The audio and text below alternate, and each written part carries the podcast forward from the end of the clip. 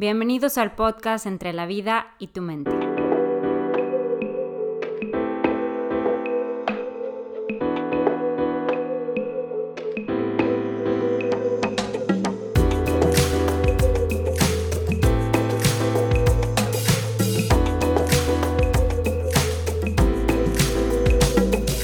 Aquí encontrarás a cuatro mujeres en cuatro ciudades diferentes hablar de manera informal y relajada sobre temas que nos interesan a todos desde diferentes perspectivas psicológicas. Es importante aclarar que escuchar este podcast no cuenta como ir a terapia, que recomendamos ampliamente el acudir con un profesional de la salud. Si nos están escuchando, los invitamos a estar abiertos a perspectivas diferentes, perspectivas que tal vez nos molesten, nos hagan pensar más allá de lo que suponemos correcto o representan un reto para nuestras creencias. Si eso sucede, entonces ya habremos logrado gran parte de nuestro objetivo. Bienvenidos a aquellos que hubieran querido ser psicólogos, antipsicólogos y amigos que a veces la hacen de psicólogos. Bienvenidos todos. Que al final de escuchar este podcast sepas que no estás solo.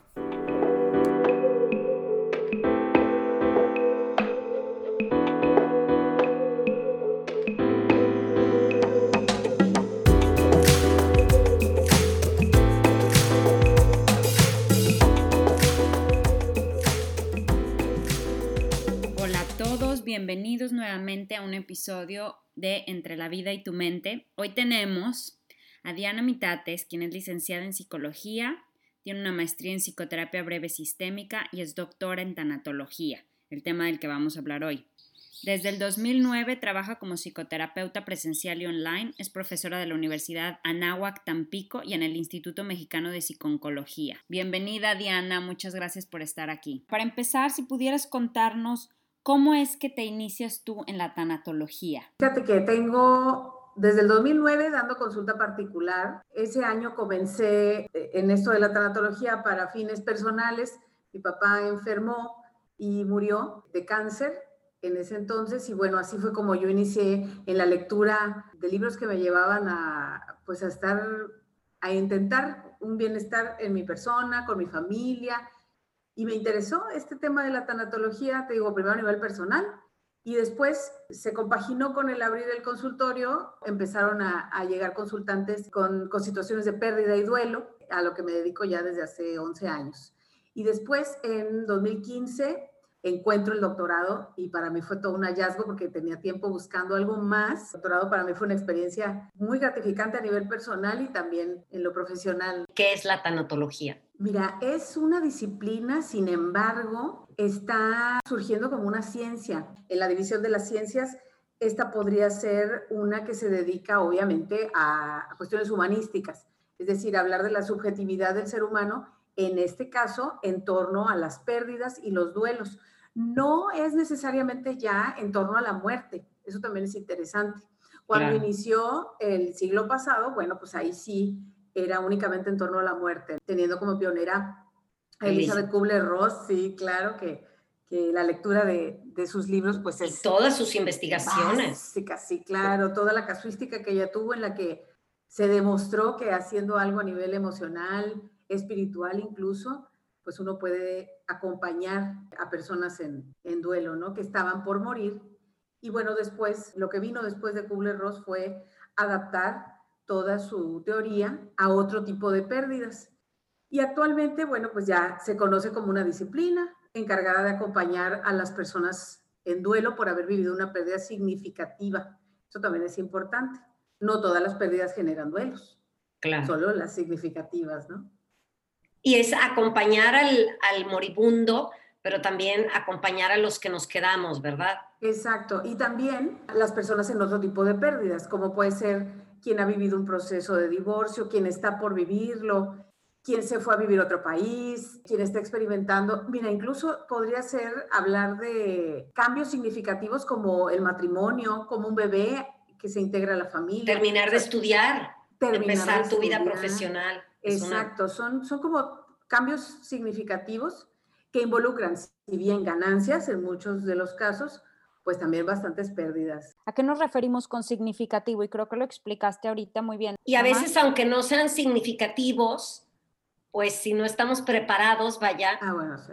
eh, podemos tener, no sé, la pérdida hasta, yo siempre pongo el ejemplo de pasamos por todas las fases de, del duelo, que Elizabeth Kubler-Ross menciona, hasta por la pérdida de un teléfono, por la pérdida de cualquier cosa. De cosas materiales. Exacto, todo el día podemos estar inmersos. Vaya, todos los días perdemos, pero como me encantó que dijiste, Diana, también ganamos. Exacto. a final de cuentas, los seres humanos somos seres de apegos, que actualmente está un, tanto controversial esta palabra, ¿no? Por, por todo lo que se dice ahora de soltar y de desapegarte que creo que ese sería el trabajo en el, proceso de duelo, aprender a desapegarnos sabiendo que somos seres humanos destinados a crear vínculos afectivos con los demás, que es normal y es necesario incluso para poder vivir. Y entonces al ser personas con apegos, con vínculos, somos eh, seres humanos relacionales, pues también necesitamos aprender a que cuando estos vínculos se terminan, eh, debemos de desapegarnos, te digo, este aprendizaje de, de aprender a decir adiós Exacto. Es súper difícil, pero es parte de, de ser... la, vida. Como de la vida, ¿no? Exacto. ¿Cuántas veces por miedo a esta pérdida vivimos el día millones de veces? Una vida haciendo lo mismo por miedo al cambio. Entonces, creo que esta onda de la pérdida no solo tiene que ver con algo en específico, sino con esa sensación dime tú si estoy en lo correcto, esa sensación humana de creer que podemos como congelarnos y estar a salvo y estar seguro, en realidad constantemente estamos como viviendo micromuertes, ¿no? O sea, hasta las etapas de nuestros hijos, las etapas de nuestro matrimonio, nuestras etapas como mujer. Así es, perdemos roles, perdemos etapas, perdemos vínculos, como les decía, ¿no? Y todo esto es parte de la, de la vida, ¿no? Y, creer que tenemos el control y que todo sigue igual, y querer que todo siga igual sería un error, eso sería lo extraño eh, en la vida, ¿no? La, la evolución, el cambio es lo único permanente. No tenemos las herramientas y para las cosas simples o sencillas de la vida estamos tan renuentes a cambiar. Imagínate cuando es algo significativo como lo hablabas tú, como una muerte, pues nos sentimos completamente vulnerables y es aquí donde el trabajo de un tanatólogo se vuelve extremadamente importante porque nos ayuda a, esas, a desarrollar esas herramientas en nosotros mismos para poder vivir esos duelos de una mejor manera, ¿no? Un tema que es tan natural como es el cambio para todos, como es la pérdida para todos, sin embargo, en un tema como es la muerte, que es hasta tabú, que a veces no se habla, no se toca, no se dice, cuántos niños mueren sus papás y nunca se les informa bien qué es lo que pasó, no se les hace partícipes de la muerte, por así decirlo. Exacto, es, así, fíjate, la, la tanatología tiene como varias ramas y uno sería la prevención, o la educación tanatológica. Ahorita que mencionas a los niños, qué importante sería que, que hubiera en su currícula desde pequeñitos, desde preescolar, podría hacerse una educación en la que la muerte formara parte de la vida, el desvincularnos formara parte de, de la formación de los apegos. No, y es súper importante que en el momento en que estás ya en una situación que generalmente se da en el momento menos pensado, que está súper en curva, Luego es bien complicado tomar decisiones desde ese lado emocional y desde, ese desde esa marea revuelta que tienes en la cabeza cuando una noticia así, ¿no? Entonces esa educación preventiva se me hace increíble porque te lleva a tomar decisiones inteligentes. El duelo que vive la persona que se queda por la pérdida de su ser querido, pero también hay un duelo que vive la persona que está a punto de fallecer, ¿cierto? Ese también despedirse de la vida. Esto que mencionas tiene un nombre, es el duelo total, se le llama duelo total, es decir, quienes van a perder al ser querido, bueno, pues eso es eh, eh, tal cual, ¿no? Pero la persona que va a morir pierde todo de golpe, o sea, pierde a todos, pierde todo, pierde las posibilidades que da la vida, pierde lo material, lo inmaterial, y a eso se le llama duelo total. El tanatólogo o el psicólogo especialista en duelo es eh, quien podría acompañar a esa persona a eh, experimentar todas estas emociones que, seguramente van a aflorar, cualquiera que sea de estas. Y, la intención, bueno, es acompañar a cerrar la vida, tal cual haya sido, con todas sus crisis, logros, errores, eh, cosas por decir, cosas por escuchar. La intención es cerrar la vida de la mejor manera, encarando lo que viene sin evitar ninguna de las emociones y permitiendo la expresión de las mismas. Claro, o sea, al acompañarlo, cuando dices cierra la vida, es poderse despedir de lo que se queda ahora sí que en esta experiencia de vida. Así es. Una de las cosas que, que, generalmente se hacen con la persona que está por morir, pues es las conversaciones en torno al agradecimiento, a qué cosas se lleva, expresión de las emociones que pudiera sentir, que necesita decir, que necesita escuchar de otros. Entonces aquí estaríamos hablando de que en este caso particular de que es la muerte, sí sería importantísimo el acompañamiento de la familia. Sí, es, es, así, sobre todo porque en algún punto la persona que va a morir es una rendición incondicional o una aceptación, en Kubler-Ross se conoce como aceptación, que es esta fase donde la persona asume lo que sigue para sí, ¿no? que en este caso es la muerte. Y ese momento es particularmente difícil para la familia. Entonces, estar acompañado para poder sentir un sostén de lo que están viendo en su, en su ser querido, que está aceptando lo que viene, pues es, es, importante para la familia, ¿no? Para los, para los dolientes que están a punto de, de perder a su ser querido. Yo recuerdo que cuando la mamá, no, la abuela de mis hijos, de parte de mi esposo, eh, estaba ya muy mal. Y yo recuerdo que le dije al papá de mis hijos, le dije, es que yo te conozco un tanatólogo que puede ir a ayudarle, ¿no? Y no, no, es que ella está bien y ella puede seguir viva y bla, bla, bla. Y me acuerdo, a mí me impactó, aceptaron, eran creo que cuatro hijos, sí, quedaban cuatro hijos, ya adultos todos, arriba de, ¿qué te diré?, cuarenta y tantos años, cincuenta todos. La tanatóloga ni siquiera quiso ver a, a, mi suegra, solamente habló con ellos, porque ellos eran los que estaban poniendo resistencia de alguna manera para dejarla morir, para dejarla que se fuera. Las típicas pláticas de que te acercas al enfermo terminal y les dice, mamá, no te vayas, vas a vivir, vas a vivir, tú te vas a quedar. Me acuerdo que fue la tanatóloga hablar, habló con ellos, les, impresionante, fue hoy y al día siguiente se murió sin haber hablado, se fue súper a gusto, todos de alguna manera mucho más tranquilos, porque ahora sí que es ese saber decir adiós, como tú bien dices, Diana. Exacto, esos fenómenos en torno a la muerte son interesantes, ¿no? Como en el momento donde se expresa lo que se necesita expresar, acontece la muerte. Y eso pasa muchísimas veces, ¿no? Como aquel hijo que, no llega, entonces es como si la persona estuviera esperándolo. Sí, son fenómenos interesantes, ¿no? Donde ocurre la muerte. Y ahí es donde nos damos cuenta que la muerte ocurre cuando es, ni antes ni después, ni un día antes, ni un día menos eh, no es a destiempo, e, este término de muerte a destiempo, no sé, tengo mis, mis reservas ahí, ¿no? Más allá de la edad de quien esté partiendo, pues esto es cuando es, ¿no? Y, justo esa es la aceptación, que, que, las cosas llegan cuando, cuando son. Y, esto que, que mencionas, Georgina, es esta parte de la evitación o negación, este momento en el proceso donde uno evita el dolor, que es obviamente algo eh, muy complicado. Los seres humanos batallamos mucho para, para sostener el dolor emocional. Sin embargo, estamos diseñados para eso, pero no nos damos cuenta de alguna forma, ¿no? Entonces, creo que evitar y negar son dos formas muy frecuentes en las que en el proceso de duelo se ven este tipo de, de cosas, ¿no? Yo tengo una pregunta, Diana. ¿Tú crees que eso de lo que hablas ahorita es cultural, esta parte de la negación, del no querer como vivir ese duelo, de rechazarlo, tiene que ver mucho por cómo nuestras culturas nos han enseñado, o sea, transmitido. En otras culturas la muerte es vista de una manera completamente diferente, sobre todo en las culturas de indígenas. Como más natural, ¿no? Es como un paso más de la vida,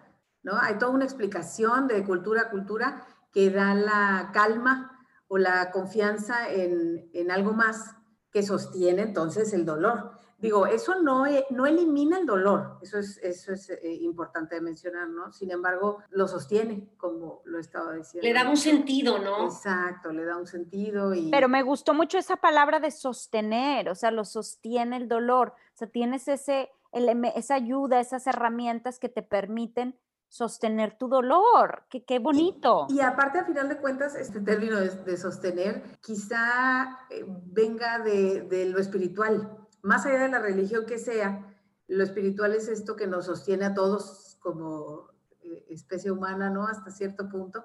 Y, justo de ahí sale ese sentido y esa contención que, podemos tener eh, hacia el dolor emocional, que es inevitable, eso sí es, es importante. Es muy fuerte como eso que comentas de cómo nos resistimos a veces a atravesar ese dolor pero creo que no solo es en lo personal, sino también con nuestros seres queridos. O sea, ¿cuántas veces ves a alguien que está mal y como que ese miedo a que se derrumbe tu prima, tu tía, tu... No llores, todo va a estar bien, necesitas hacer ejercicio, no poder ver a nuestros seres queridos atravesando ese dolor. ¿Cómo sería una manera de acompañar a una persona cerca de nosotros que pasa por eso? Ahí creo que la, la escucha y, y justo es una práctica eh, intrapersonal, o sea, dentro de nosotros, el poder sostener el llanto del otro, el malestar del otro, el dolor emocional de otro y poderle ser entonces de utilidad, porque si uno en una pobre educación emocional lo único que puede decir es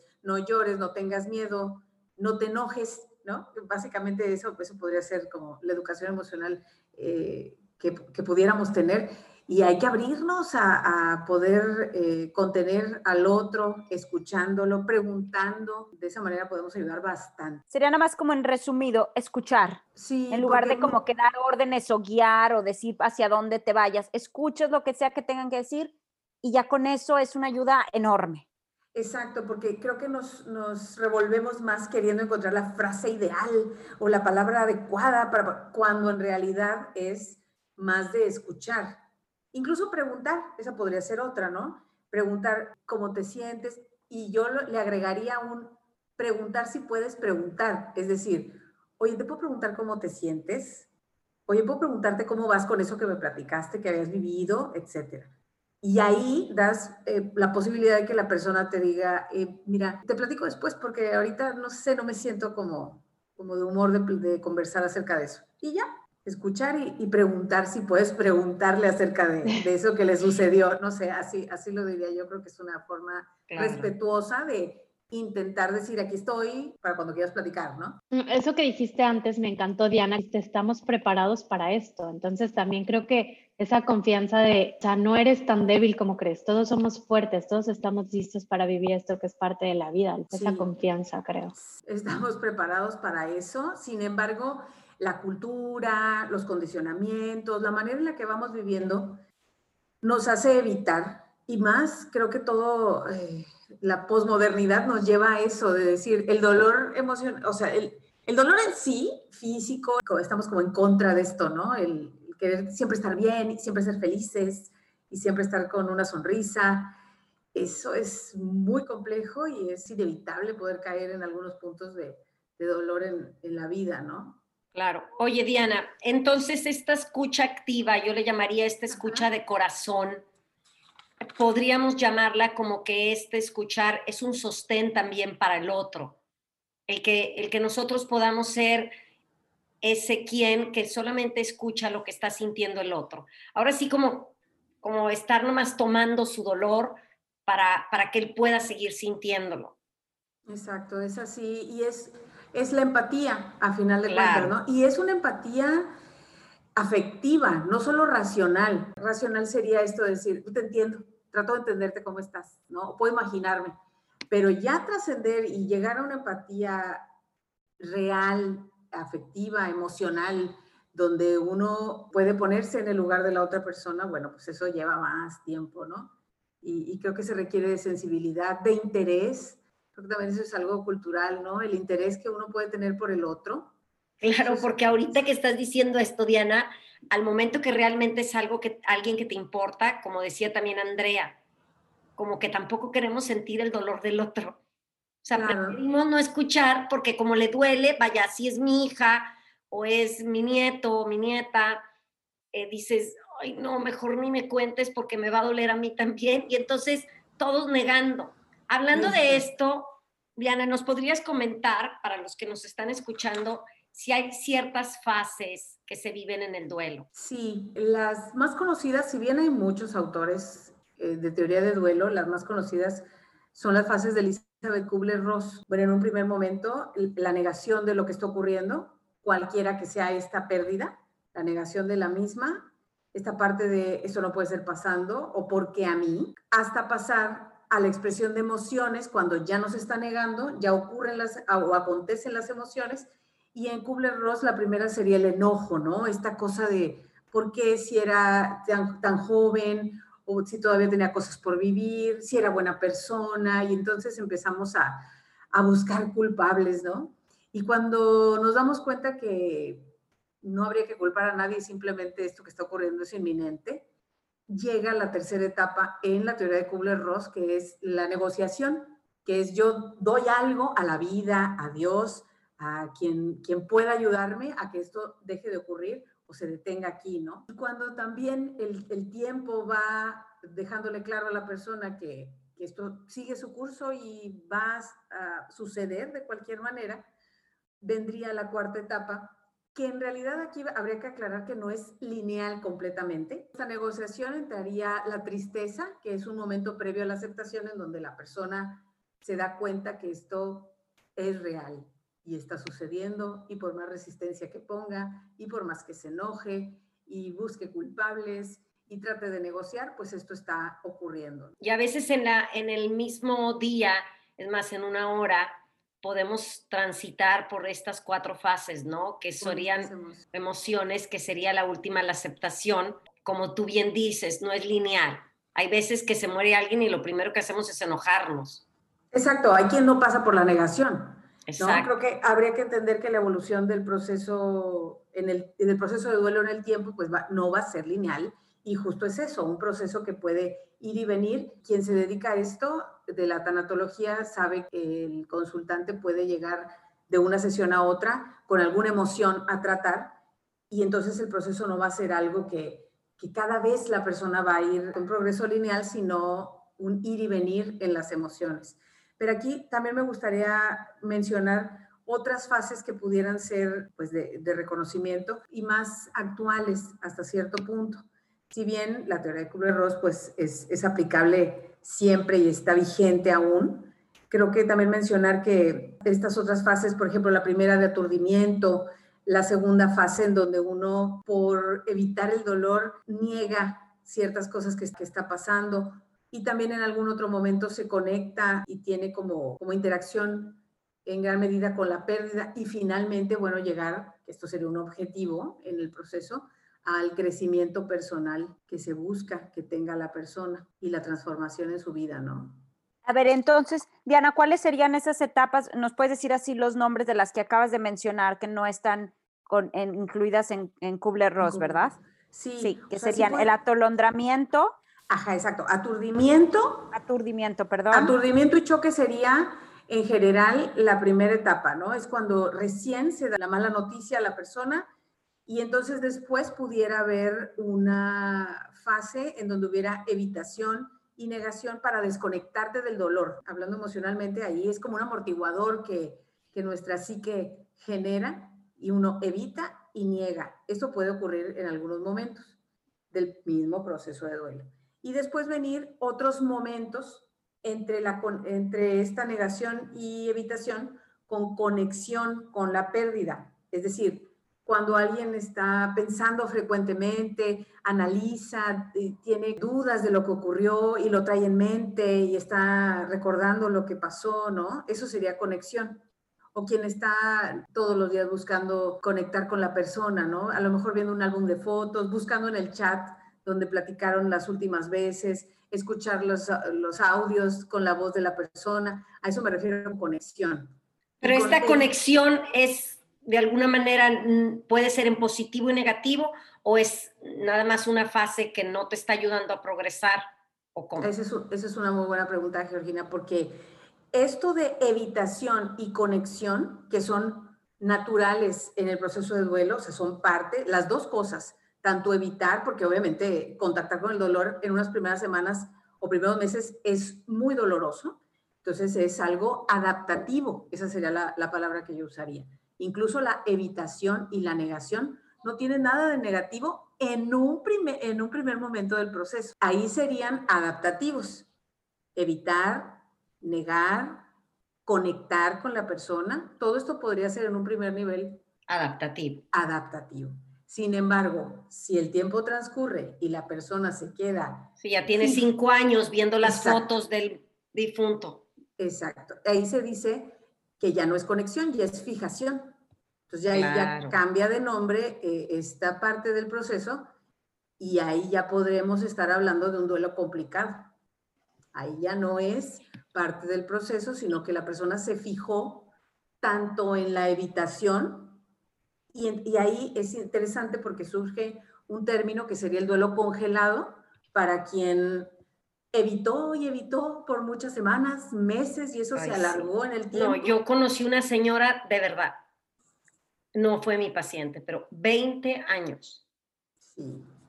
Con la foto del esposo bajando las escaleras y 20 años platicaba con él, le decía lo que, todo del día a día, hasta que un día en un evento mucho más doloroso, o sea, la muerte de una hija, voltea y ve al hombre en la foto y le dice, es que tú no has estado aquí 20 años y ahora estoy enterrando a nuestra hija. Y baja la foto y te pasaron 20 años de tu vida y como si estuviera vivo, vaya. Poder nosotros ver algunos signos de que alguien está ya en la fijación y no en, la, en el periodo de adaptación. Exacto. Ajá, exacto. Periodos, ¿cuánto, ¿cuánto es normal? O sea, ¿cuánto tiempo puedo estar triste sin decir necesito ayuda? Creo que el punto sería oscilar entre una y otra emoción. Puede ser enojo, puede ser tristeza, obviamente, culpa inclusive, que también pudiera ser en un principio adaptativa, miedo, inclusive ahí enojo con la misma persona que, que falleció. Ir saltando entre todas estas emociones eso sería parte de un proceso normal de duelo, ¿no? Ir de una en una, recordando en ciertos momentos, queriendo ver el álbum de fotos, queriendo ver el chat, queriendo tener una prenda de ropa y olerla diariamente o querer dormir con ella, querer esperar un poco para cambiar las pertenencias del difunto del lugar. Todo eso en un primer momento pudiera ser adaptativo, insisto, pero cuando esto se prolonga en el tiempo, y la persona queda con una fijación rígida a cada una de estas cosas o se fija en una emoción, que eso también pudiera pasar, y tiene año y medio enojada y ya ni siquiera es enojo, ya es como eh, sensación de injusticia, de venganza, que si bien hay veces que, la pérdida involucra y eh, situaciones injustas, obviamente, eh, fijarse en esas, en esas emociones pudiera ser signo de un duelo complicado. No saludable. No saludable, exacto. También otra de, las, de los indicadores que pudieran hablarnos de un duelo complicado sería la falta de funcionalidad de la persona o de productividad, es decir, que la vida literal se detenga, ¿no? Y solo esté hablando de esa persona. Entonces ahí estaríamos hablando de que se fijó en, en este momento de conexión que yo les mencionaba, que insisto, en un principio era adaptativo, ¿no? O al revés, si se fijó en, un, en una parte del proceso de evitación, es decir, que porque tenía hijos chiquitos, cuando a lo mejor eh, una mujer perdió a su marido y pues tuvo que trabajar, tuvo que cuidar a los niños y la vida siguió para ella en actividades que no le permitieron contactar con el dolor, porque esto también pudiera ser, y pudiera generar algo que se llama duelo congelado, en donde no se permite la persona vivir el, el dolor de la pérdida. ¿Y tú qué recomendarías para ese ejemplo que estás dando? La mujer que trabaja, que tiene que hacer cosas y todo, ¿cómo darte tú ese espacio para vivirlo? Para, para no congelarlo, vaya. O para sacarlo del congelador a ratos y que se vaya deshielando poco a poco. Bueno, eso que dices es, es, es así. Es justo lo que tendría que hacerse, ¿no? Oscilar entre la pérdida y conectar con la pérdida, llorar, tener momentos donde uno sí ve efectivamente las fotos, recuerda a la persona junto con otros miembros de la familia. Tener momentos así es saludable y es necesario, pero también tener otros momentos en donde vivas la restauración de lo que es, la, de lo que es tu vida, ¿no? Es un ir y venir o un oscilar, así, así lo diría yo. Incluso esto tiene un nombre, se llama proceso dual, es ir y venir entre la pérdida y la restauración. O sea, hasta mantener como un equilibrio en tu vida y que poco a poco se vaya traslapando, vaya el, ya tu vida y ya de pronto ya el ver las fotos, ya la vida misma, porque la vida me encanta, la vida jala, la vida es vida, es una plantita creciendo en la apertura del cemento, ¿no? Entonces la vida misma te va impulsando, la vida misma te va jalando, pero también te puedes quedar en tu dolor y no ver a los otros que te están pidiendo. Y obviamente que no es verlos a lo mejor al primer mes, pero como tú dices, está maravilloso, Diana, de también ser compasivos con nosotros mismos y no exigirnos y no exigirle también al otro. El típico de que, ay, bueno, ya supéralo, ya tiene, no sé, X, que se murió, pues es mi, es mi duelo. Claro. No, no hay un momento. Algo, algo que mencionaste ahorita que a mí me gustó mucho, también de evitar, que como muchas veces, pues bueno, un miembro de la familia tiene que seguir con la vida y no hay como que ese momento para sentarnos a llorar, yo he escuchado muchas veces en películas o con amigos donde es los más chiquitos, sobre todo, que a lo mejor no tienen tantas herramientas, terminan diciendo algunas veces, es que ¿por qué nunca hablamos del muerto? ¿O por qué nunca nos acordamos de esta persona? Y entonces me encantó lo que dijiste como de balancear, de oscilar entre uno y el otro. O sea, claro, seguimos con la vida, pero también esos momentos en donde a lo mejor nos sentamos una vez al mes a recordar a la persona que murió para poder llorar el que quiera llorar, reírse el que quiera reírse y, pasar por esas emociones. Y eso siento que a los niños se les arranca un poco de ese proceso, eh, desgraciadamente porque pues los adultos siguen con su vida y nunca pueden a lo mejor despedirse bien de alguien porque nunca se dan los momentos para. Exacto. Y dar, y fíjate, dar esos momentos a los niños de esa familia que quizá llegaron después de que ese abuelo o ese tío murió, es súper importante para conocer tu historia, o sea, tus raíces y ese tío que a lo mejor no viste y que solo lo has, eh, no lo conociste, perdón, y solo lo has visto en fotografías, pues saber quién era, qué le gustaba, qué se dedicaba, de qué murió. Preguntar todo esto, tener la apertura de poder preguntar todo esto es importante para quienes van llegando a la familia y puedan completar su historia y, saber de dónde vienen, ¿no? Incluirla, ¿no? Este, en la vida de sistemas, ¿cómo ayuda la inclusión? No, y sobre todo, sabes que ahorita que mencionas, Diana, claro, el tío, el abuelo, pero también muchas veces en la familia la pérdida de un bebé, la pérdida de un hermanito, y hay cuántas personas que crecen y nunca saben que sus papás perdieron un bebé antes que ellos, porque nunca jamás se habló de ese tema, ¿no? Hasta de una mascota. O sea, miles de veces la mascota que se fue a la granja, quién sabe qué pasó. Y sabes que me encantó que decían de este ritual que mencionabas, Geo, de una vez al mes nos sentamos y platicamos de eso. Siento que socialmente estamos pasando como por un momento complicado, porque la gente ya no somos tan religiosos, gracias a Dios, pero a veces no sabemos cómo meter un espacio de espiritualidad en la vida y es súper necesario, porque los rituales son necesarios para nuestra alma, tanto de niños como de adultos. Y a veces si no te das ese espacio, es como un, canal completamente cerrado que después te intoxica. Eh, una de mis mejores amigas perdió a su papá hace poco y él era una persona para nada religiosa.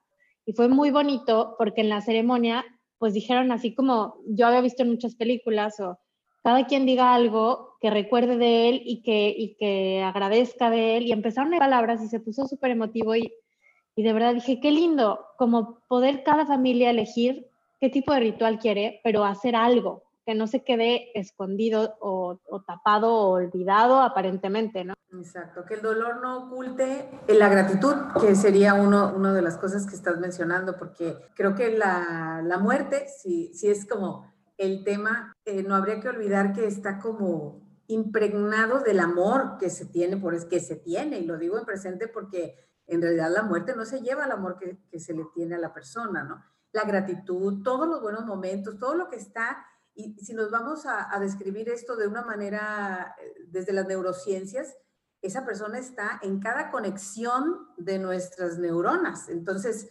eh, es tan importante que, que no habría que dejar que el dolor obstaculice el amor, la gratitud, el contento, la felicidad que nos dio y que nos sigue dando su recuerdo, ¿no? Entonces creo que va junto. Por eso creo mucho en esto de, eh, no es una cosa o es otra, es una y la otra. Es el dolor y la gratitud. Es el dolor y el seguir con la vida, como, como decíamos ahorita. Y es que aparte nos enfocamos en el futuro solamente ante una pérdida, en lo que más duele el futuro, pero yo creo que reconectar y recuperar lo dado, lo vivido, también puede ayudarnos mucho a esta recuperación. Y también lo que decías ahorita, Andrea Torres, estos rituales, pues los seres humanos somos rituales y para mí es importante porque el ritual le ofrece a la mente una estructura, le da un orden, le da, ahora sí que para traspasar estos eventos tan dolorosos se requiere de un ritual. O sea, ¿qué sería si a los muertos, porque ya están muertos, los envolviéramos en una bolsa de plástico y ya... No, o sea, es todo el ritual para poder vivir este duelo, pues hacerlo más eh, digerible. Exactamente, y de eso, exactamente, y acompañarnos en la despedida, porque pues la despedida es rápida, o sea, el hombre se murió en un segundo. Y, eso, eso que dices, Georgina, es importante en este año particularmente, porque justo el, hecho de, la pandemia y de cómo eh, se están dando las pérdidas por muerte actualmente, que más allá de que sea por COVID o no, quienes están muriendo por otras cosas, el hecho de que no haya rituales como el funeral, las misas, todas estas cosas, más allá de la religión, pues todo lo que está en torno a, lo religioso y social que envuelve a la muerte, que no se está dando este año y eso lo hace más complejo, ¿eh? Eso eh, podría ser incluso una, una pérdida secundaria a la principal, es decir, falleció la persona tal. Y ya no la viste. pero esta cosa de la soledad, del vivir el dolor, eh, este, cada quien en su casa y ya no hubo esto de platicar, de renarrar la historia de cómo pasó, que es tan importante para que el cerebro eh, le, caiga la idea y, llegue a este punto de la aceptación. Eso casi no se está dando o se está dando de modo virtual y hay que encontrar maneras que actualmente se pueden hacer para justo vivir estos rituales, ¿no? ¿Qué tan importante es eso de también el duelo social, o sea, del duelo en comunidad, no nada más lo que tú vives contigo mismo, que me pareció muy importante que lo mencionaras. Claro, y es precisamente por lo que comentaba hace rato, ¿no? Que partir de que el proceso de duelo se da por una pérdida significativa, que ésta se da por tener vínculos, eh, apego y ser seres relacionales, pues nos hace que al momento de vivir el dolor de una pérdida necesitemos de los demás, porque también a final de cuentas nos corregulamos entre, entre los seres humanos, ¿no? Y podemos hallar un sostén, insisto con esta, con esta palabra, que este año es de otras formas, ¿no? Tenemos que adaptarnos a este modo virtual que, que menciono como, como una pérdida secundaria o acumulativa, también pudiera ser más allá de la pérdida principal que alguien puede estar viviendo este año, buscar vínculos, poder hablar de esto que pasó por teléfono, por WhatsApp, es necesario, porque esperarnos a que cuando ya esto pase, podamos reunirnos para poder platicar, se alarga en el tiempo el mismo proceso y vas arrastrando. Se adormece, ¿no? Exacto, y eso también pudiera tener un nombre que sería el duelo crónico, ¿no? Algo que se extiende en el tiempo un dolor que se, extiende en el que se alarga y se extiende en el tiempo. Por no haberlo hablado, por no haberlo vivido. Y ahorita que dijiste una palabra, Diana, de acumular, yo creo que en mi experiencia sí he visto de pronto, y no nada más por pérdidas de muerte, sino de cómo a veces el duelo acumulas y de repente vives un duelo y no lo, y no lo vives, lo niegas, lo evitas, y luego otro, y luego otra cosita, y luego de pronto, ahora precisamente con la pandemia y con todo este encierro y con todo este que puede ser para dos lados, ¿verdad? Pero el estar en casa nos puede llevar a que todas estas otras pérdidas en el pasado se nos confrontan en la cara, o en, no en la cara, en el cuerpo emocional y todo. Sí, la realidad es que justo un tiempo como este, donde estamos más con nosotros mismos, este año se presta a la reflexión, que eso no necesariamente es algo malo, obviamente, salen a la luz muchas pérdidas significativas, muchos duelos congelados, hacer uso de este tiempo, ¿no? O sea, si aparecieron en la conciencia cosas que no las teníamos como muy presentes, pues hay que trabajarlas. Hay maneras de hacer terapia online o presencial, ya hay quien con todas las precauciones lo puede llevar a cabo. Yo tengo una tía, una hermana de mi abuela que vivió, híjole, tuvo una vida súper dolorosa, perdió a muchos hijos en un accidente. A partir de ahí, toda la vida yo la recuerdo ausente. Esto que dices es uno de los aspectos que puede hacer que de entrada algo nos, o sea, una pérdida no sea un proceso de duelo naturalito y normal, sino pasa a esa siguiente categoría de duelo complicado. O sea, el, perder a varias personas a la vez, el que la pérdida involucre violencia, no tener apoyo, un problema financiero, todas estas cosas en el contexto de la pérdida pudieran llevar a, directamente a un duelo eh, complicado y crónico, sobre todo en la muerte de, un hijo, ¿no? Creo que en, esta lista de pérdidas que cada una tiene sus matices, no es lo mismo perder a uno de los papás, perder un hermano, a la pareja, la muerte de un hijo, pues siempre se ha sabido que, es la más, ¿no? La más fuerte. Y cuando se habla de varios hijos, pues creo que ella, obviamente, eh, el dolor de, haber perdido a, sus hijos no, no, permitió que ella pudiera procesarlo y seguir con la vida, ¿no? ¿De alguna manera pudiera llegar a ser adaptativo? De alguna manera sí sería adaptativo, solo que sí tendría que que acudir a, un proceso para poder pasar de esta adaptación que su psique eh, tuvo a bien eh, este, usar, ¿no? Para que ella pudiera seguir viviendo, porque de alguna manera es, la forma en la que ella pudo seguir con la vida, adaptándose a evitando hablar de esto y, eh, como esta, esta manera de estar ausente, como dices, de alguna forma sí es adaptativa, sin embargo. Pero como dijiste tú anteriormente, es el periodo de adaptativo, de adaptación, y luego cuando se hace ya una fijación o algo que ya se queda. Entonces, al principio ya estaba ausente, pero el duelo saludable hubiera sido poder haber recuperado otra vez ya poder estar presente, ¿no? Sí, y ahí en cómo todo ese amor que uno deposita en esa persona o en esas personas, en que en el ejemplo de Andrea son varios hijos, ahí hay, hay, energía, amor y cosas que se iban en ese vínculo, ¿no? Y, creo que el trabajo para poder cambiar eso que al principio era una ausencia psicológica que pudiera ser adaptativa en un principio y poder volver a la vida, creo que habría que recolocar ese amor en alguien más, en otras personas. O sea, creo que al final de cuentas el proceso es finalmente lo que hay que hacer, ¿no? Que esa fuente de amor que tenemos hacia esa persona que no está, no es que se vaya a cerrar la llave de, del amor hacia esa persona, porque eso va a seguir.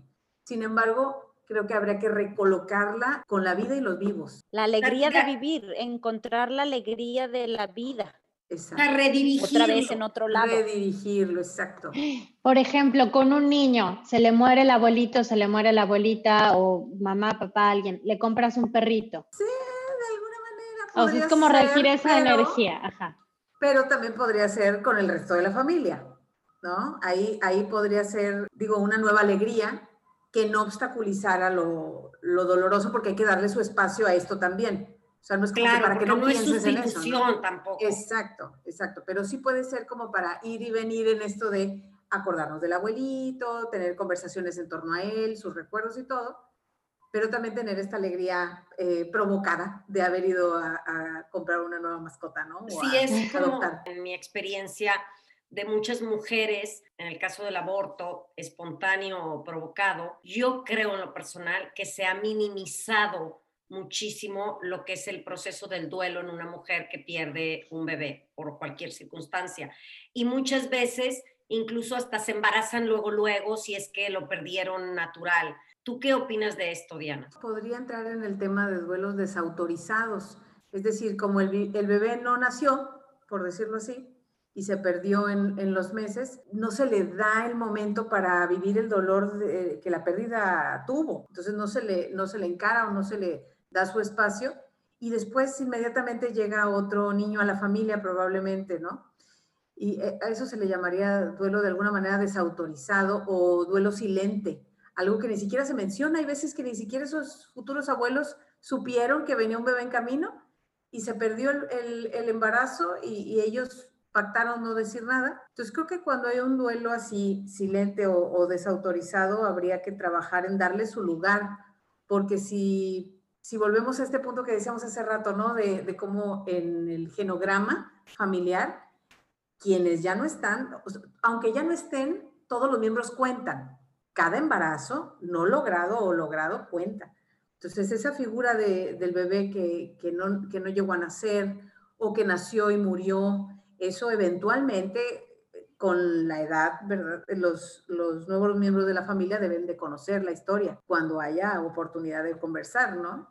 Súper importante eso porque los embarazos, ay, perdón, Geo, muy de moda que los ginecólogos te dicen, ¿estás embarazada? Sí, pero no digas nada, espérate hasta los tres meses. Yo fui una de ellas, yo no me aguanté las ganas y sí lo dije a medio mundo, pero conozco muchas amigas que sí se esperan y entonces ahí como que toda esta parte que dice súper importante, perdí a mi bebé antes de los tres meses, pero nadie supo y pues ya para qué digo y ya nada, y entonces ¿dónde queda esa contención? Esto justo que estás diciendo, Andrea, es también a lo que me refiero cuando hemos minimizado, imagínate, Andrea me encantó porque nos dijo, y yo le decía, mi amor, es que si se pierde, finalmente somos familia. O sea, no pasa nada que nos dices y lo perdí y para que no sufran los abuelos y para que, pero volvemos a ese sostén. O sea, yo creo que ahí es donde también, para mí, hemos estado perdiendo eso, porque hemos perdido esa conexión y creemos que solos podemos. ¿No? Y, el, y el amor nos, nos vincula obviamente con los demás y nos hace eh, este, tener amigos, eh, estar cerca de la familia, pero el dolor reúne a la gente. Entonces, si uno intenta desde el dolor, eh, creo que es una manera de, de encontrarnos con otros y de una forma fructífera. Otra cosa que yo iba a decir ahorita relacionado con esto de minimizar las muertes, también hay otros casos y ahí cómo se pudiera manejar de gente que pierde, por ejemplo, a un papá o a su mamá cuando están bebés o de un año, de dos años, y que entonces pues realmente nunca pueden vivir como que un duelo porque no tienen la edad o, o la capacidad para entender qué es lo que está pasando y siguen su vida, a lo mejor son seres funcionales completamente bien, llega algún momento en donde les explota la muerte o realmente nunca se llega a vivir eso o cómo puedes acompañar a un niño en estas muertes tan pequeñito. tan, pequeños qué se hace ahí creo que podría ser el poder seguirle hablando de la persona. Insisto en esto no que, que esa figura siga siendo parte de su crecimiento.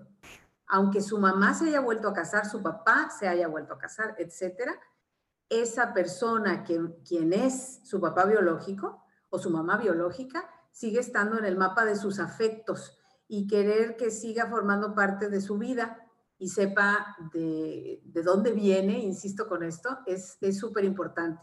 Si bien pudo haberlo perdido o haberla perdido desde muy chiquitito, te digo, seguir hablándole de, ellos me parece importante, mencionarlo, no tenerle miedo a que, ay, va a sentir feo si lo mencionamos, entonces mejor no lo hacemos. Este miedo al dolor ajeno eh, bloquea muchísimo, ¿no? Este evitar hace que ese niño pudiera crecer sin poder tener el permiso de preguntar cosas que tiene derecho de saber, ¿no? Porque eventualmente en su crecimiento o en su desarrollo va a tener dudas en su adolescencia va a haber muchas dudas seguramente. Y creo que también el, poder hablar con la verdad sin tanto detalle, porque pudiéramos estar hablando de que murió por suicidio, quizá.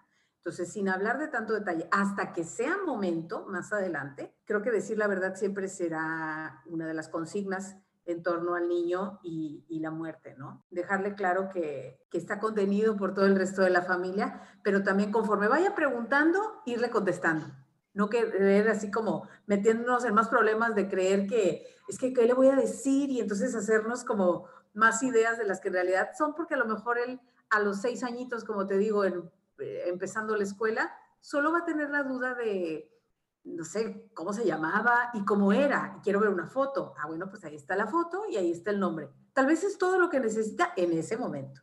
Más adelante va a necesitar respuestas a más preguntas, ¿no? Y cada vez preguntas más complejas pero entonces, ir eh, teniendo la apertura para que él mismo pregunte. Es, me recordaste mucho a la película de Coco, que a mí me encanta porque siento que tiene tanto significado, pero justamente que tiene que estar la foto del abuelo, o sea, porque es parte de, y hasta que no esté la foto ahí no va a poder como comprender él también de dónde viene su amor por la música y, como que agradecer por su vida y recordarlo. Y, otra cosa, me encantó lo que dijiste, siempre decir la verdad. Nos cuesta trabajo a veces y están visionados como adultos a decir mentiras a los niños o a vivir los procesos desfasados. No es que estoy muy triste, le voy a decir que se murió su abuela en seis meses, que yo me sienta más tranquila. Todo ese tipo de cosas que a veces se hacen en nombre del amor y que hacen tanto daño, ¿no? Y, no sabemos, ¿no? a veces no estamos educados en eso y es súper importante educarnos en el tema. Exacto, y esa es otra consigna, eh, no decir algo que más adelante no pueda sostener, porque hay veces que por el mismo dolor uno dice cosas como, no, no, va a estar bien, no te preocupes, va a estar bien y vamos a hacer todo lo posible para que salga adelante, pero ¿y se va a morir? No, no, no se va a morir, no creas eso. No, y si sí, entonces después, ¿cómo explicas qué pasó? Creo que eh, esta consigna de, no decir algo que más adelante no podamos sostener, eh, bueno, para mí es fundamental si estamos hablando de niños y, la muerte, ¿no? Crea mucha confusión que a lo mejor al niño en ese momento, pues medio que entiende, medio que le queda claro, pero cuando vamos creciendo, esa confusión que, en su momento no fue tratada, la seguimos cargando y la seguimos llevando. A nosotros, en nuestra familia, eh, hubo un suicidio y me acuerdo que estábamos niños y a nosotros no nos dijeron que se había suicidado, nos dijeron que se había muerto de un infarto. Que yo tenía un, retiro en el colegio donde estuvimos todo el día en retiro y había una, iba a haber una misa y entonces mi tío se había muerto dos días antes o un día antes. Yo no sabía que había sido suicidio, pero todos mis amigos sabían. Toda la gente a mi alrededor sabía que había sido un suicidio menos yo. Y entonces yo le pido a las monjas que por favor en la misa pidan por mi tío, porque pues se acababa de morir. Y las monjas no, no piden en la misa por mi tío porque en esas fechas, ves que los, los que se habían suicidado no se podían mencionar en las misas, no tenían como el derecho a eso. Entonces las monjas no creen y yo no entendía por qué. Y había un niño que me preguntaba como ocho veces, ¿y de qué se murió tu tío? Y yo de un infarto y él hacía cara así como y le hacía cara a los otros como de verdad no sabe. Yo decía, ¿qué está pasando? Yo me estaba muy confundida, ¿no? Y a mi hermana, que era más chica, ella en el colegio, un niño le dijo, no, tu tío se suicidó, no se murió de un infarto. Y mi hermana llegó a la casa diciendo, oigan, me dijeron esto en el colegio y ahí fue cuando ya nos dijeron la verdad a todos. Es un tema delicado, por ejemplo, también personas mayores que pierden a un hijo, pero que tú sabes que igual y ya se le van las cabras y que no se va a dar cuenta. Se le dice aunque sepas todo lo que le va a doler. Técnicamente yo psicóloga digo, obviamente sí se le dice. O sea, sí comprendo todas las situaciones y todos los tonos que hay cuando se trata de, de una pérdida así, de todo lo que implica familiarmente. Claro, y al final de cuentas es la evitación del dolor de esa persona, ¿no? Pero hay que confiar, incluso hablando de adultos mayores y de niños, en los dos extremos de la vida, hay que confiar en la fortaleza que puede tener ese niño y en la fortaleza que puede tener ese adulto mayor que ya ha vivido tantas cosas. Completamente que seguramente va a poder ¿sabes poner esa noticia. Yo creo que en esto, hablando de duelos, de tanatología y todo, es una verdadera reverencia al destino de cada quien y que cada uno puede con ese dolor esté en la situación en que esté, porque eso es lo que le está tocando vivir. Y somos muy dados, y a mí me encanta la frase, que igual no queda aquí, pero este es el juego de Juan Pirulero, que cada quien atienda su juego, y es cada quien puede. Entonces somos muy dados a, te ayudo, no, no le digas, no esto, o ya están grandes. Sobreproteger, sobreproteger al dolor de alguien más, evitárselos. Y, no somos nadie para tomar esas decisiones. y una cosa en algún libro o en algo leí eh, yo, porque luego me cuestan las fuentes, pero algo que me encantó es que a nivel energético todos sabemos la verdad. Exactamente. O sea, yo como que cuando supe eso o cuando ese 20 me cayó fue cuando dije, yo no le voy a mentir a mis hijos porque a nivel energético lo sabes y lo sé porque lo viví como niña. Muchas cosas me dijeron que yo sabía que no hacían clic con lo que realmente estaba pasando, que, que, la energía de la familia no estaba moviéndose como lo, lo que las palabras decían, vamos. Oye, y, y, eso que estás diciendo, Andrea, tiene que ver incluso con la etimología de la palabra secreto. Es algo que secreta cosas. O sea, por más que estés callado, eso se ve en el gesto, en el sentir de la persona, en todo el mood que trae la familia, cosa que, que no se dice, se nota de otras formas. A eso voy con lo de que secreta, ¿no? Es como una fruta que, que secreta jugos y malos olores. Bueno, pues así pasa con los secretos. Me encantó eso, está buenísimo y claro, para acompañar a alguien o acompañarme a mí mismo, lo mejor es escuchar, preguntar, preguntar si puedo preguntar, hablar, decir la verdad, aceptar los procesos de las demás, tanto a hijos como niños como adultos, decir lo que están preguntando y a veces no decir de más. Exacto, tenernos paciencia y tenerle paciencia al otro de vivir el dolor, reconociendo este ir y venir que les decía entre estar en contacto con la pérdida y lo doloroso que es, pero también la reestructuración o reorganización de la vida que es necesario en algún momento retomar. Claro, y a mí me gustó mucho, Diana, de no contestar con cosas que no van a suceder a lo mejor. Algo me pasó doloroso y ya sabrás, le hablas a alguna amiga y la mayoría te dicen, va a estar bien, va a estar bien. Y yo actualmente, bueno, estudio budismo, ¿no?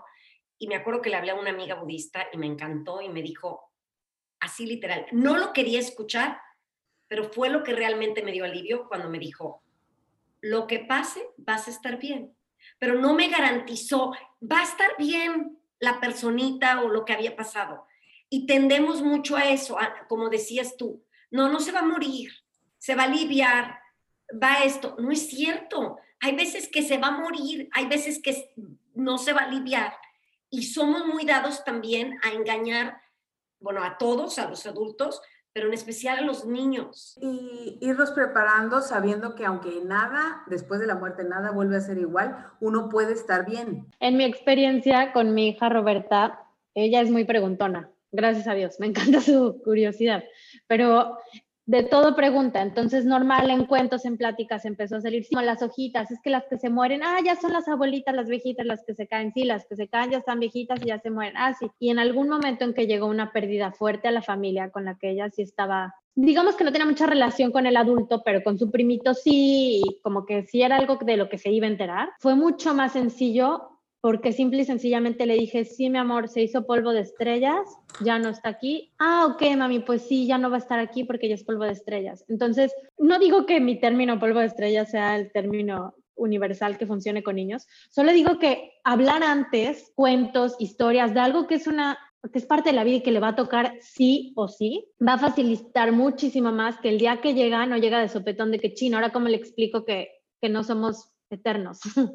Exacto. Eso que estás diciendo, Andrea, de hablar de la muerte desde antes de pasar por un duelo, es prevención, es tanatología educativa, justo el trabajo que tendríamos que hacer. Desde el inicio de la vida, ir preparando con eh, la muerte de una mascota, con el poder platicar entre adultos y que él, él o ella estén en la conversación, ¿no? Los niños, sabiendo que murió tal o cual persona, aunque no sea cercano, pero que entonces estén familiarizados con el proceso del morir, porque hay quien se está enterando hasta este año que eso ocurre, ¿no? Hay niños que vivían o jovencitos que vivían en una burbuja de irrealidad y que este año este tema de la muerte les hizo ver la vida como realmente es, vulnerable, corta, efímera. Permanente. Exacto, exacto. Entonces, que no caiga de golpe este hecho con alguien tan querido, ¿no? Que sea algo que, que se tenga en prevención el hablar de la muerte desde niños. Diana, y al revés, con personas que de repente, temporadas de su vida o momentos, es demasiado miedo a que, y, hablo hasta de jovencitas, ¿no? 20, 30 años, y que es que de pronto tengo mucho miedo, se van a morir mis papás, se van a morir. ¿Cómo lo enfrentarías tú? Fíjate ahí, creo que hablar de eso podría hacer que se llegue al punto de qué es lo que más temes que ocurra, ¿no? Que ya no va a estar, que ya no vamos a poder platicar, que ya no voy a verlo. ¿Y, y qué es de lo que más te gusta platicar con él? Ah, no, pues de, no sé, X tema, fútbol o no sé, jugar con él, etcétera, ¿no? Entonces, llegar a, a, la conclusión de valorar que en este momento sí se tiene la compañía de esa persona, que sí se puede seguir haciendo y, hace, y hacerlo, ¿sabes? Yo lo resumiría así, tener una vida más consciente claro. de cómo sí va a llegar un momento donde esa persona tan querida no va a estar, voy a aprovechar el tiempo. Sin embargo, hay que reconocer que, que llegado el momento, el dolor de todas maneras va a estar, pero creo que va a estar al lado de una sensación de satisfacción. exacto, de haberlo aprovechado al máximo el tiempo, de todos los recuerdos que uno mismo construyó de manera consciente para cuando esa persona ya no estuviera o yo misma no esté, ¿no? Ahorita que dices esto, me lleva a que hay un, dentro de la práctica de la meditación, a veces sentimos pereza para practicar y el antídoto es precisamente lo que tú dices, el valorar que hoy sí puedo meditar, que hoy tengo una apreciada vida humana, que hoy todo, y es lo mismo entonces, es una maravillosa respuesta de, de poder valorar lo que tenemos para, pues sí, eventualmente claro. vamos a morir. Y me encanta porque ahorita justo me estoy dando cuenta que de forma de verdad no planeada va a salir el episodio para el Día de Muertos. Sí. y eso me gusta ahorita lo que acabas de mencionar, sobre todo del valorar porque yo te iba a hacer una pregunta. Yo sé que mucha gente se les hace a lo mejor muy difícil de comprender las pérdidas de las mascotas, pero a veces pueden ser, bueno, en mi opinión, en mi experiencia más bien, pues muy, muy dolorosas, pero sobre todo la muerte de una de ellas. Yo te quería preguntar ahorita, o sea, ¿qué puedo hacer? Porque a la fecha yo todavía lloro muchas veces en la noche.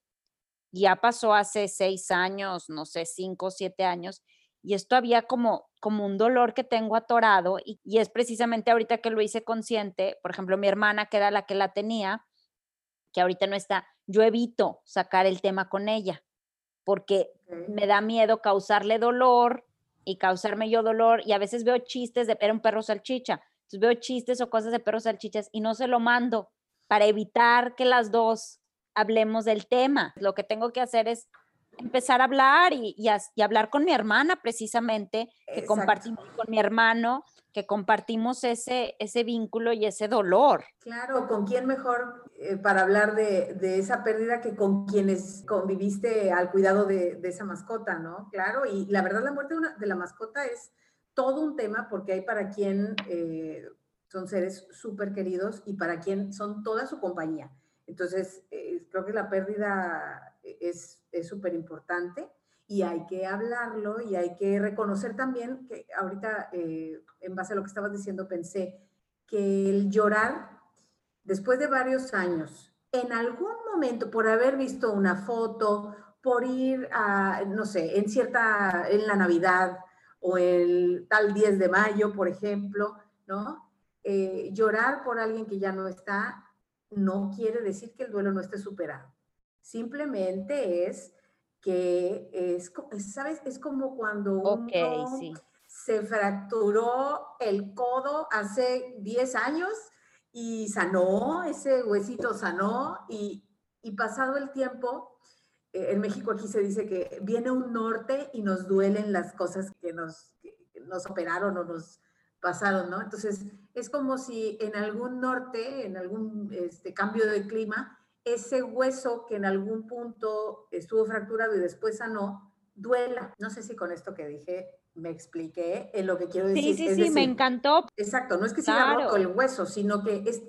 Y sabes también aquí en México esta frase de, es que tengo sentido el codo, porque yo me lo fracturé hace como 10 años, entonces tengo sentido el, este, este hueso. Bueno, pues ese es un lugarcito emocionalmente o psicológicamente que tenemos sentido esta pérdida de mi papá, esta pérdida de esta mascota tan querida, no es que no lo haya superado, sino que vi una imagen, hablamos de los perritos y entonces me acordé y pues lloré.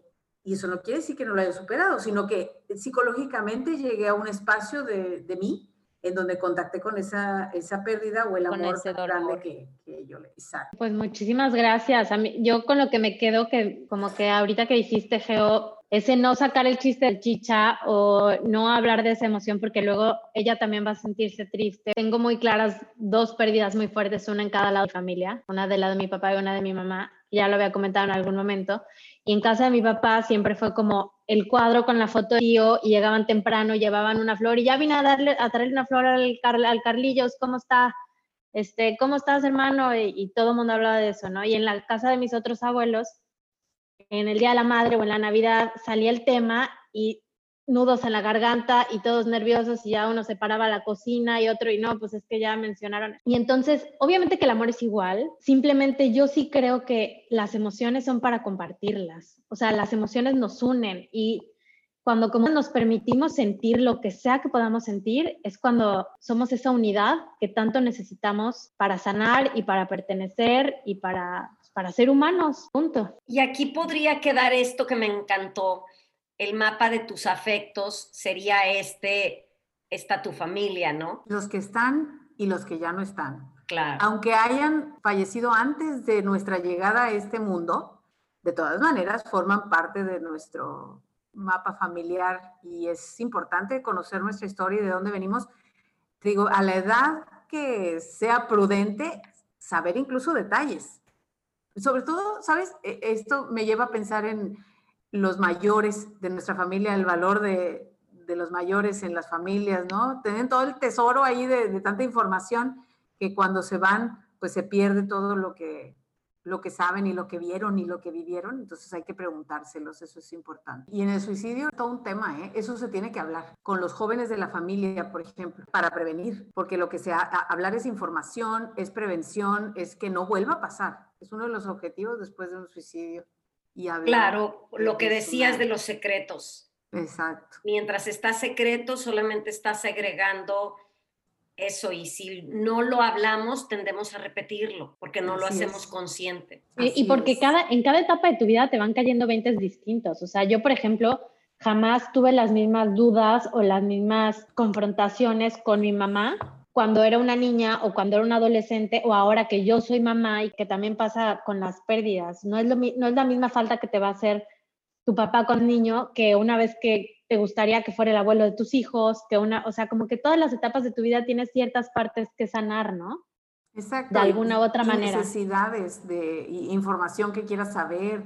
Y por eso te digo, acudir a otros miembros de la familia, tíos, abuelos, gente que, que estuvo en, en, ese momento y saber cómo vivieron ese mismo suceso desde varias perspectivas, eso es importante también. Por eso estos rituales que mencionan de, encontrarnos con otros, aunque sea de modo virtual, para platicar, oye, ¿y cómo era, inclusive entre hermanos, ¿no?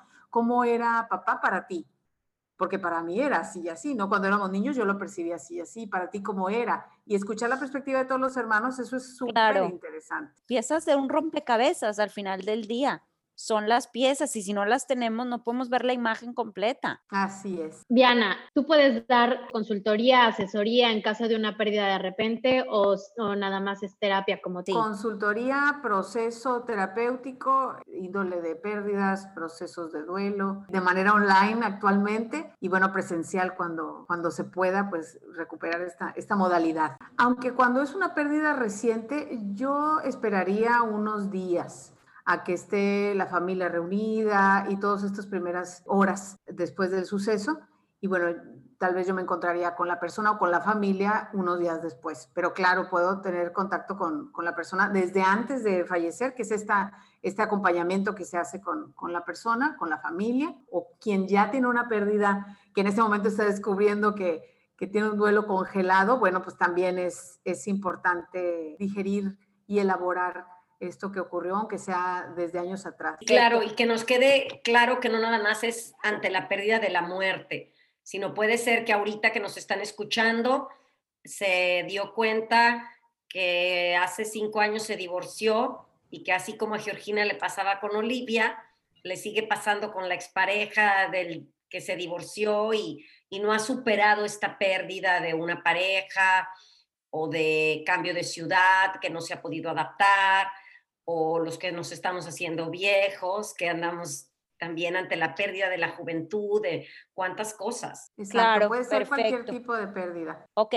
y Diana, nosotros en nuestra página de internet vamos a poner tu información, tus datos para quien quiera contactarte y necesite contactarte, ahí los pueden encontrar. Muchísimas gracias, de verdad, un episodio muy lindo. Te agradecemos tu tiempo. Muchas gracias por escucharnos. muchísimas gracias, muchísimas gracias. Un gusto igual y siento que es un episodio que nos puede dejar de dos con la incertidumbre y el hoyo en la panza o con llegar y abrazar a las personas que amamos con todo nuestro corazón porque nada tenemos más que el presente. Así que bueno, abrazarnos, y darnos todo el amor. Ojalá sea esta la segunda opción revalorar lo que tenemos y, vivir con conciencia, vivir al día, ¿no? Esta frase que usamos mucho, creo que podría aplicar para hoy decir lo que necesito decirle a la, gente, ¿no? A eso podría referirme con vivir al día. Claro que sí. Pues muchas gracias a ustedes y espero sea la primera de muchas conversaciones. Ay, claro que sí. Claro de que sí. Muchas gracias.